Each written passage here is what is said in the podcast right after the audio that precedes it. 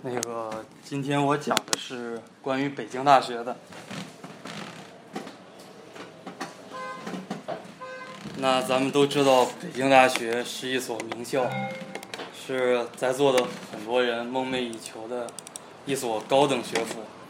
那我呢，曾经也是非常喜欢北京大学，也梦想着可以进这所大学读书。可是呢，非常的遗憾，高考呢。差了二百多分，与北京大学失之交臂。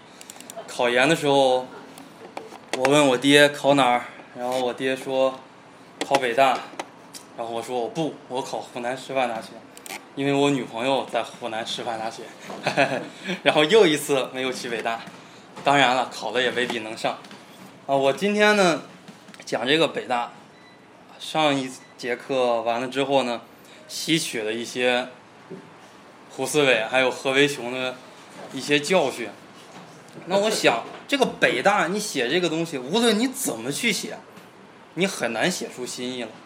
就像西南联大一样，有很多学者穷尽一生的精力去研究北大、研究西南联大，即使两年的时间，你完全去研究一个学校、一个学校的一个方面。你接触的东西都是二手、三手的资料，你也未见得可以研究出来什么新意。所以说呢，我本着一点就是说，别人讲过的东西我尽量不讲，但是我讲过的东西呢，我也未见得讲得好。所以说，我写一篇批判的文章，不一定能发表在中国。我这个 今天主讲的这个题目叫做什么呢？是我看了一本书，哈佛大学校长刘易斯。写的一本书之后得出来的一个题目，叫做《失去灵魂的卓越》，北京大学是如何忘记教育宗旨的？首先呢，我们先来看一看，哎，北京大学这么一个概述。大家都知道，它呢就是始建于清末，呃，它的前身是这个京师大学堂，资产阶级维新派创办的。它的建，它的这个建成立呢，标志着中国近代国立高等教育的一个开端。它是中国最早的大学之一。那我们说呢，当时北大就是京师同文馆，呃，京师大学堂，它也是国家啊最高的一个教育行政机关。它既有教育的职能，然后又有行政的职能，它统管着全国的大学。啊，它开创了中国最早的文科、理科。啊，政科、商科、农科、医科等大学，现在呢，北京大学它这个院系基本上也是这么几个大类。那我们看看北京大学今天的它的一个状况，它是我们国家面向二十一世纪重点建设的一百所大学之一。现在呢，这个被称为“二幺幺”大学，也有一百一十多所了。然后呢，这个江泽民总书记。在北京大学百年校庆上提出来了，我们要建设一批世界一流大学，哎，这个简称“九八五”工程大学。现在我那天查了查，有三十九所了，一批是三十四所，然后二批是五所，然后呢，C 九联盟就是中国比较好的九所大学，像北大呀、清华呀、复旦呀、上海交大呀，这个中国科技大学呀等九所联盟。然后呢，它还是。这个东亚研究型大学学研究型大学协会、国际研究型大学联盟、环太平洋大学联盟、东亚四国大学论坛的重要成员之一。那北京大学呢，在各种排行榜上，几乎这些年稳居中国的第一位。但是最近两三年呢，也有一种说法是浙江大学取代了它，但是呢，官方还是没有给出这样的一个说法。哦，它的理科、文科、社会科学还有。新型工科，然后包括它现在的医科，前几年它吞并了这个北京医科大学，两所学校强强联合之后，它也变成了一所综合类大学，这些科目都是它的强项。那呢，据这个比较权威的一个英国《泰晤士报》的一个大学排行榜，北京大学在全球排名第四十四位。那么呢，这样的一个排名在亚洲。它随着这个紧随香港大学啊、香港科技大学、东京大学、新加坡国立大学这几个学校之后，然后呢排名亚洲第六，这是它的一个概述。那么呢，我引用一下梅贻琦校长他说的这句话。刚才大家在片中也都看到了，他说什么呢？他说：“所谓大学者，说大学呀，若非谓有大楼之谓也，有大师之谓也。不是有大楼的地方就叫做大学，那是有大师的地方才叫做大学。大家过了湘江一看，那大楼非常的多，什么这个王府井那边的大楼也很多呀，包括这个万达的大楼也很漂亮呀。我们说最漂亮的大学，最漂亮的大楼，它不一定在大学，但是呢，大师云集的一个地方叫做大学。”所以说呢，我们来一起来看一看，民国时期，特别是蔡元培当了北大校长之后，那么呢，我们说北京大学这些大师，首先第一个，我们说蔡元培，他是中国近代的非常著名的革命家、教育家、政治家，他在民国时期呢担任教育总长，他早年呢也是参加了许多斗争，他也是前清的举人之一。啊，他也是中过举，然后中过进士，啊，前清，然后他当过官然后在民国时期，他也当了这个教务总长，啊，他在一九一六年到一九二七年，一九二六一九一六年底，基本上就是十年左右的时间，担任北京大学的校长，他提倡这个学术自由呀、民主管理呀、教授治校呀，包括他提出了五一五一并举呀、教育独立意呀，这些比较有深远影响的。包括中国近代最完整的一个学制，啊，一九二二年的新学制，蔡元培他也是直接参与了这个学制的一个制定。那我们看看下一位，那下一位呢？这个在学术上的成就就更深了。这些是很简单啊，这些要把主要的放在里，后面谈得去。这是我们说胡适，然后他曾经呢，呃，他也是在蔡元培之后，这不是西南联大，然后又重新迁回北京之后。一九四六年又当了北京大学的校长，而一九三九年呢也获得过诺贝尔奖的这个提名。胡适曾经留学美国的大学，那蔡元培呢他也是留学于欧洲。然后我们看看这个李大钊，他早年呢他是留学于日本，他对于这个五四运动呀、新文化运动呀也有着非常重要的一个启发，啊，他写过这些。非常有名的这些著作，什么《法俄革命之比较观》呀，《庶民的胜利》呀，《我的马克思主义观》呀，他给中国带来了这种马克思主义的思想。那么呢，下一个梁漱溟，梁漱溟这个人也比较有意思，他是中国近代非常有名的一个哲学家。但是呢，他小的时候有一个不良的癖好，他喜欢什么呢？他喜欢玩自杀。他曾经三次自杀，但是自杀未遂。最后呢，哎，通过学习。成为了一个哲学家，他一生他也没有去哪个大学，他学习过。咱们到后边还要讲这个。然后我们说完这个北大的大师，然后说一说我们当今北大的这个大楼，这个呢叫做博雅塔。这个一开始并不是北大的，它是燕京大学的。啊，一九五二年院系合并之后，北大跟燕京大学他们合并了，然后搬到了北京西郊这个燕京大学。于是呢，就有了这。就搬到这儿了。这这是上个世纪末兴建的北京大学的图书馆新馆，藏书也是非常的多。它呢现在是这个北京大学图书馆，它是现在亚洲高校最大的图书馆，它的藏书量呢达到了一千一百余万册。然后呢，北京大学百年讲堂，啊，为了庆祝北京大学成立一百周年，建了一个大楼，三十多米高，有将近十层楼那么高。哎，里边的这些设备啊，配备也是非常的齐全，什么这些化妆厅呀、演播厅呀、录像厅呀、休息厅呀，哎，配备非常的齐全。哦，北京大学乒乓球馆，为了迎接2008年北京奥运会，它修建的一个场馆。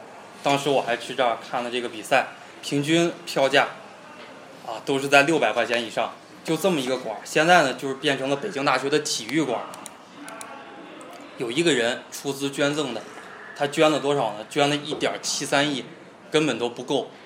这个馆儿的设计费就是一点四亿，就设计者你给人家一点四亿，他捐了一点七亿，基本上，基本上就是够这个刚够这个设计费。最后呢，建成这个馆花了有十亿还要多。我们说，为什么这个题目叫做失去灵魂的卓越？我们先从灵魂谈起。我说什么是北京大学的灵魂呢？从民国开始，北京大学它继承了半个多世纪的灵魂，有哪些呢？第一点就是蔡元培先生提出来的，我们说思想自由。他在北京大学也好，西南联合大学也好，他聚集了一批大师，这些大师呢可以畅所欲言，在那样的一个相对混乱的年代，他几乎思想是不受到干扰的，包括他的兼容并包。北大它有很多科系，在北京大学那个年代，蔡元培当了校长之后，他有什么传授伦理学呀、风水学呀这些科目之间，包括大师之间，哎，都是兼容并包。他的教授之校，在院一级、系一级，包括学校都设立教授会啊，然后来管理整个学校，包括独立人格。陈寅恪先生不是说过吗？啊，思想自由，然后人格之独立，然后热血青年。我们知道北京大学，它是中国政治的晴雨表。基本上呢，你像新文化运动、五四运动，包括幺二九运动，他们一开始都是北京大学那些热血的青年，那些激进的一派，他们上街要游行呀，什么什么，这个要推翻二十一条呀，打倒什么陈汝霖呀，哎，这是那个年代北京大学真的是有那样的一群热血青年。我们说把整个国家为己任。有一招进入了北京大学，那么他认为呢，他就是跟这个救国、跟国家的兴亡联系在了一起。我们说不像今天的北京大学，你进去之后就想着怎么留学、怎么考雅思。每次我去北京大学，去这个未名湖畔旁边坐着，都能看到那些人拿着雅思的书啊背单词，他就不想着怎么救国，他想着有一招出去以后，他这辈子再也不会回来了。今天的北京大学的学生，他抱着这样的一种思想。然后大师的风范，我们说今天的北京大学，他已经没有了曾经那些大师对我们的这个影响，对我们思想的一个启迪已经不存在了。我们说为什么说北京大学它失去了灵魂？我给他总结的第一点就是什么呢？就是我们刚才说的，北京大学大楼越来越多了，但是呢，大师又越来越少了。那我们说，如今的北京大学，它的大师真的比民国时期少了吗？刚才唐清辉不是介绍了吗？北京大学在民国时期有多少位教授呢？三百多位，对吧？撑死了四百位。那我们说，今天北京大学的大师，他具有正高职称的有多少位呢？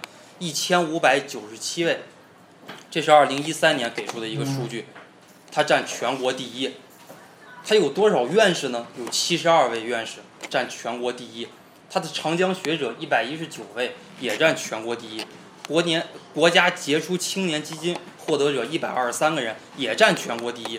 我们说民国时期，你的教授再多，你总不你三个学校的教授合起来，你无非就是三四百个人。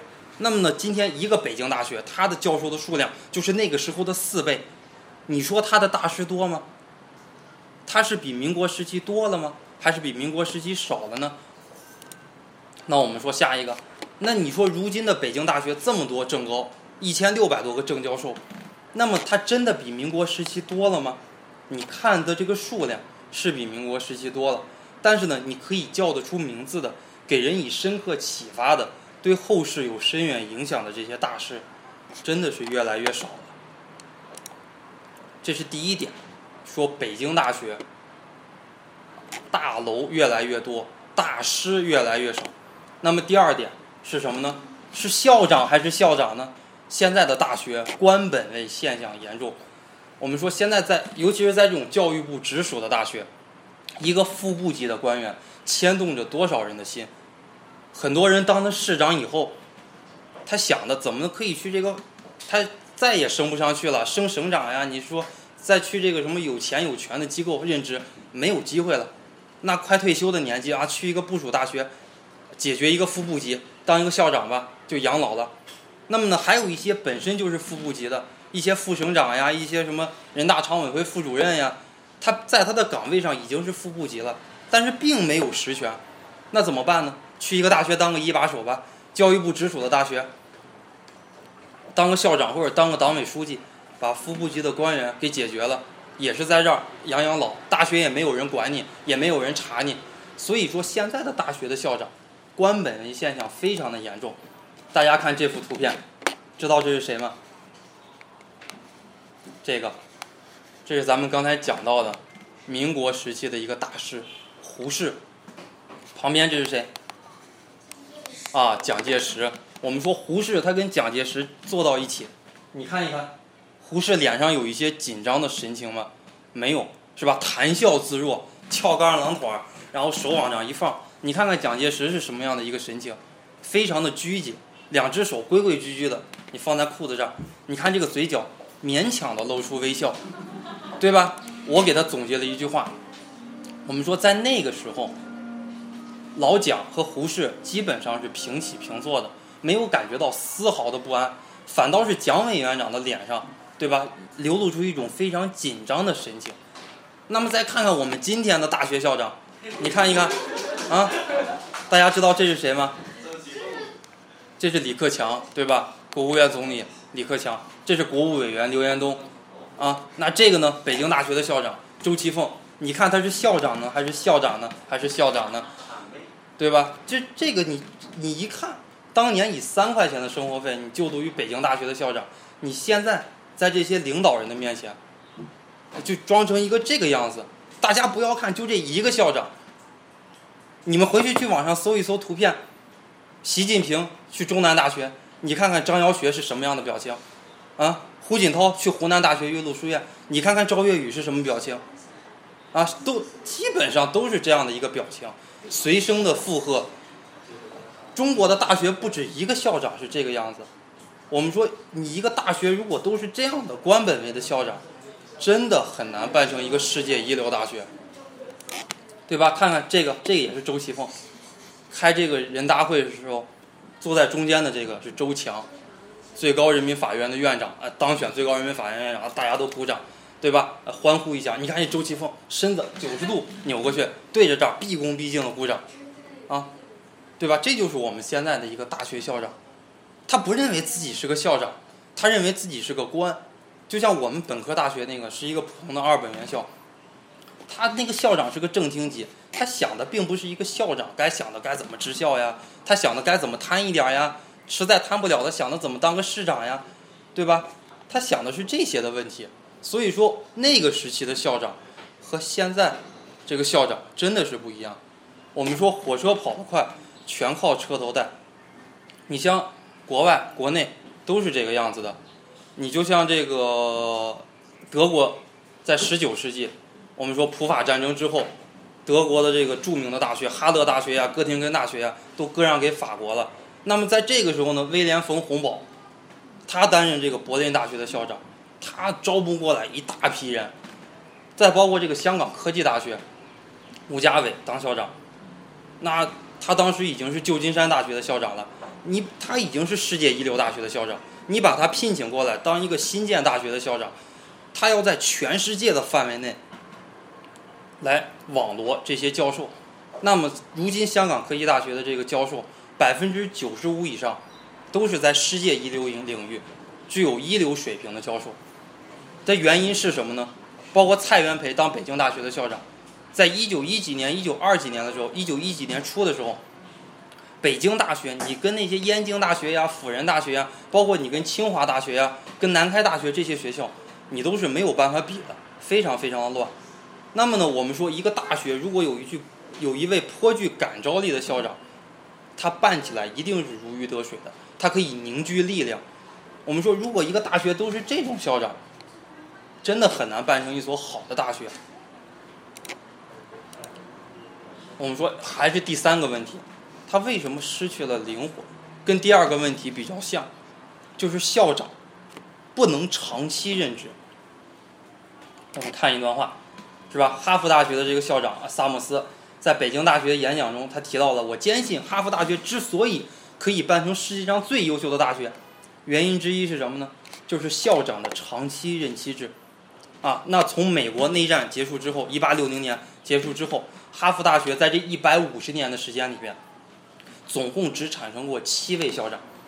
他们的校长在三十五到六十五十六岁的时候，哎，平均在这样的一个区间。来出任哈佛大学的校长，那平均任期达到了二十二年，最长的埃里奥特，他的一个任期达到了十年，即使是任期最短最短的，他也有十年的时间，埃里奥特达到了四十年。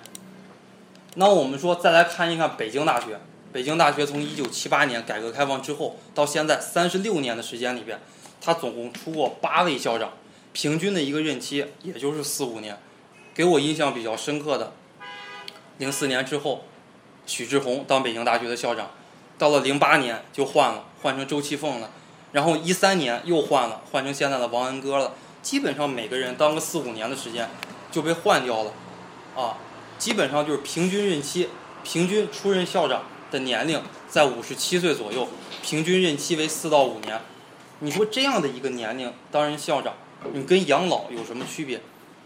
六十多岁再当校长，他的这个创造力就很小了，而且他思考的这个问题也不简简单单在于怎么治校，对吧？一个校长，你我反正我只能担任五年，如果我这五年我搞得特别的好，那我不是给后人打基础吗？我们说一个大学的发展，它是一号一个长久的积淀，五年的时间你并不能做一些什么事情，刚见起色。那后任就来了，那你看后任搞得有声有色，那自己完全给他做铺垫了。那这五年上来干什么呢？盖盖楼，对吧？多盖几栋楼，完了，盖一栋楼两三年就盖好了，从中捞一笔，反正五年就退了。就像现在周其凤就是，六十四岁了就在家养老了。我们看第四点，如今的北京大学，思想真的自由吗？言外之意，就是如今的北京大学。他的一个思想不是太自由。我们说蔡元培他曾经在北大提过啊，思想自由呀，学术自由呀，包括这里边有一段话，哎，当时这个中共中央党史研究室的一个退休老干部他就说了啊，我们蔡元培那个时候人们思想自由，无需担心因言获罪，就我说什么东西，我不要我不必要担心第二天就被国家安全局的带走了，然后去问话去。那今那我们现在呢，经常有这样的，就你说这什么过激的言论，然后警察就来找你了，或者说党委呀、你的领导呀就来找你了，经常有这样的。那发生在前年的一件事儿，对吧？我们说如今的北京大学，它的一个，它被政治所控制，你在思想上如果不自由，那么在学术上很难争名。发生在去年的一个事情，对吧？夏夜良。他在给学生上政治课的时候，他就说过的一句话。他说什么话呢？他说：“我觉得共产主义是人类历史上最荒谬的提法。”那么完了以后，有一个同学就站起来了，对吧？他说：“我我坚信共产主义一定会实现。”那最后呢？根据调查，站起来的这个同学，他爹是什么呢？他爹是甘肃省的省委副书记，啊，是个副部级。那么通过这件事之后。那么夏叶良呢就被北京大学给开除了，啊，如今的这个北京大学的教授怎么样才能火一把呢？有了这样的过激的言论，然后被北大开除就火一把。真正肯干事办实事的，现包括现在在思想上给我们很有启迪的教授越来越少了。近些年给我印象比较深的，就张文颖，大家都读过那本书吧，《大学的逻辑》。那在北京大学进行改革。他也是改革失败之后，他才火起来的。他在北京大学什么实行那种什么不升即走呀、末位淘汰制度，然后他也搞这个副教授终身任职，也搞类似于欧美大学这一套，但是完全都是搞不通，最后也是被整下去的。五十几岁。第四点，思想不自由。那第五点呢？我们说教师的招聘过于刻板。什么叫做教师的招聘过于刻板呢？咱们刚才看这个西南联大那个片子，咱们也都看到了，在西南联大里边，二百多位教授也好，三百多位教授也好，有个百分之七八十，对吧？他都是留过洋的呀，或者他都有博士学历呀，或有国内的一些教育经历呀，很少有。我们说在在那个时候，我们说梁漱溟他并没有留过学。他也没有上过什么大学，用我们现在的话来讲，他就是一个精神分裂症患者。那他为什么二十七岁就被北京大学聘为教授呢？就完全的按照他的能力、他的学术上来给他划分的。那我们看再看看如今呢？如今你北京大学招聘老师，啊，这这个这些东西都是在北京大学官网上找到的呀。要求第一学历至少是九八五，或者你要有留学的经历，对吧？你得是博士，你得是海归。你现在一般的你都不要，必须已经是在职的教授，然后北京大学进行遴选，啊，或者是长江学者呀，什么千人计划呀，你国国务院享受特殊津贴专家呀，都是这样的一类人。我们说，如今应聘北京大学的老师，你无形中你就把这个口子越收越窄了。那我们说，第一学历不是九八五的，他一定没有能力吗？他的思想上一定不活跃吗？他一定教不教不好书吗？不一定，你把这个口子给他掐死了，对吧？你把这个人才的这个入口，你完全的给他封堵上了。所以说，逼的现在很多人必须要去留学呀，必须要去搞一个博士学历呀，对吧？我们再看看第六点，第六点是什么呢？我给他起了一个题目，叫做“寒门去哪里了”。我们看看如今的北京大学，农村的生源。越来越少了。我们说，如今的重点大学，大家看一看，农村的生源基本上就在一两成、两三成。而在七八十年代，你就像张老师上大学的那个年代，大部分人都是农村生源。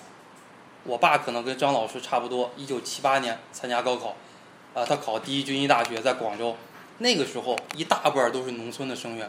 现在在这些重点大学里边，从小就不平等。对吧？我们不承认我们国家是双轨制，一直说我们国家是单轨制。那你想想，你从这个孩子一生下来开始，实际上他一生的一个走向，基本上就确定了。你从幼儿园开始，你跟人家接受的教育就不平等，你这个教育资源跟人家拉的越来越大，你根本你就上这些好学校的可能就很小很小了。所以我说，你在我们这一代人吧，还算是中国最后一代。可以靠自己的学问去改变命运的一代，再往后发展，按照这样的一个趋势往后发展，在中国社会决定你一切的，真的就是你爹是谁了。你没一个好爹，你现在，你从一出生下来，你跟别人你的教育资源就不平等，对吧？你像现在北大农村生源，它仅占一成，在这一成里边，有多少人是故意弄成农村户口的？就像我二零零七年，我是解决北京户口的，那我爸那会儿就说了，你这个弄个城市户口还是弄个农村户口呀？啊，当然是弄个农村户口了，故意弄成农村户口，因为你农村户口独生子女，高考的时候你是要加十分的，在城市里边，我们家有一套房，我爸的工作单位，哎，他的那个户口所在地是在农村，结果最后上的是集体户口，就在现在的北京大学，很多这样的。都是故意弄成少数民族的，故意弄成农村户口的，啊，对吧？用批判教育学的一个观点来解释，教育就是维护了现有阶级不平等的工具。你的出身该是什么样子？经过高等教育的洗礼，完了以后还是什么样子的？对吧？我们说为什么北京大学咱批了它这么多？他失去了灵魂，为什么仍然卓越？第一点，我给他起了一个名字，这个观点以前没有人说，叫做金匾效应。以前没有这个效应啊，我给他起了个名字。你拿出去这个文凭一看，人家是北京大学的。我们说北京大学不管你什么专业毕业的，就业最起码你都不发愁。所以说，人家一看你是这个牌子，你就很好找工作。这个叫金匾效应，一看你这块匾。人家很认你这个牌子。第二点呢，叫做师资生源依旧很给力。你虽然如今北京大学现在很多方面做的不好，但是呢，你毕竟在这所大学里边汇聚了中国现在一流的学者、一流的研究人员。你学生的选拔也是中国当代最优秀的一批学生。通过高考也好，考研也好，考博也好，来遴选上来的最优秀的一批学生，所以说他在未来相当长的时间里边，仍然非常卓越。那么第三点呢，我给他总结的叫做举国体制扶植北大。我们说，中国一直以来啊，我们都要建设世界一流大学。我们说，在这样的一个建设一流大学的过程中，国家也好，教育部也好，人民也好，包括地方的这些院校也好，我们说举国之力来扶植北大，对吧？人力也好，物质方面也好，我们说北大每年的科研经费是多少呢？官方给出的一个数字是五十亿到六十亿人民币，但是呢，这样的一个这样的一个数字不可靠，为什么呢？北京大学我说了，我要建个百年讲堂，那 OK，教育部给你十亿，哇，我要建设一个什么国家级这个研究室那个研究中心，那 OK，再给你十亿，我给出的一个答案是多少呢？北大想要多少钱，国家就给多少钱，他只要他只要说我要建设世界一流大学。那有很多人说我们国家建设不了世界一流大学啊，拿拿不了诺贝尔奖，为什么呢？就是缺钱。我们国家真的缺钱吗？湖南师范大学是真缺钱，你给他三十亿、五十亿，他真能给你办出个样子来。北大你给他一百亿、两百亿，他办不出来个样子。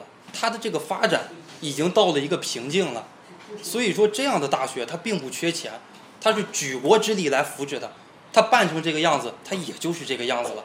再往上升很难很难升了，对吧？我们看看什么叫做举国体制，这个词最早出现在奥运会上。我们说在奥运会上啊，悉尼奥运会，我们我们获得了这个多少多少枚金牌。然后呢，我们在备战雅典奥运会，我们获得了多少多少枚金牌，哎，有一个大幅度的提升。但是呢，我们国家的这个体育经费增加了，和一块金牌差不多要花七亿人民币。为什么我们说北京奥运会中国得了五十五十一枚金牌？国家体育总局投入了八百亿人民币，合这一合这一枚金牌，基本上就是要花十五亿人民币。这是我们学习前苏联的，前苏联培养运动员也是这样，举国体制。那我们现在我们现在办什么事情都是这样，对吧？集中力量办大事嘛，把这个钱要花到先要花的地方，最有用的地方。在大学办学上，我们国家北大清华的办学实际上也是这个样子。啊，我们看一看我给总结的一个结结语。我们说大学的发展呢，它比不上一个企业或者个人。我们说一个土豪一夜之间可能暴富，那么呢，一个企业一夜之间可能腾飞世界五百强了，上市了，对吧？但是呢，一个大学的发展是要一个长期的缓慢的过程，它需要十几年、几十年甚至更长时间的规划。那么呢，我们说同理，大学的示威也是需要一个长期的过程。北京大学虽然我们一再批它，但是呢，它并不可能在短时间内成为世界三流大学，或者说它已经是世界三流大学了。它不可能成为中国的三流大学、四流大学。但是呢，从北京大学建校开始，我们追求世界一流大学的梦想就从来没有停止过。那么呢，我们要在这些问题上进行规避。然后我们才可能建设成为世界一流大学。讲了这么多，我可能没有提到体制的问题，因为我以前写文章，我总喜欢提第一点就是体制。我觉得我们国家的教育发展不好，一切的根源都在于体制。后来我就不写了，因为我我读了《体制迷墙》这本书，熊丙奇写的，然后我才知道我们国家现在这些体制一个都不可能改变。你写了也是白写啊！高等教育去行政化呀，教学与科研相结合，这些就不要写。第二点就是钱的问题，我之后我也不再写钱的问题了，我从这几点来进行分析的，谢谢大家。你们先说啊。嗯。已经开着你们的脑筋，是吧？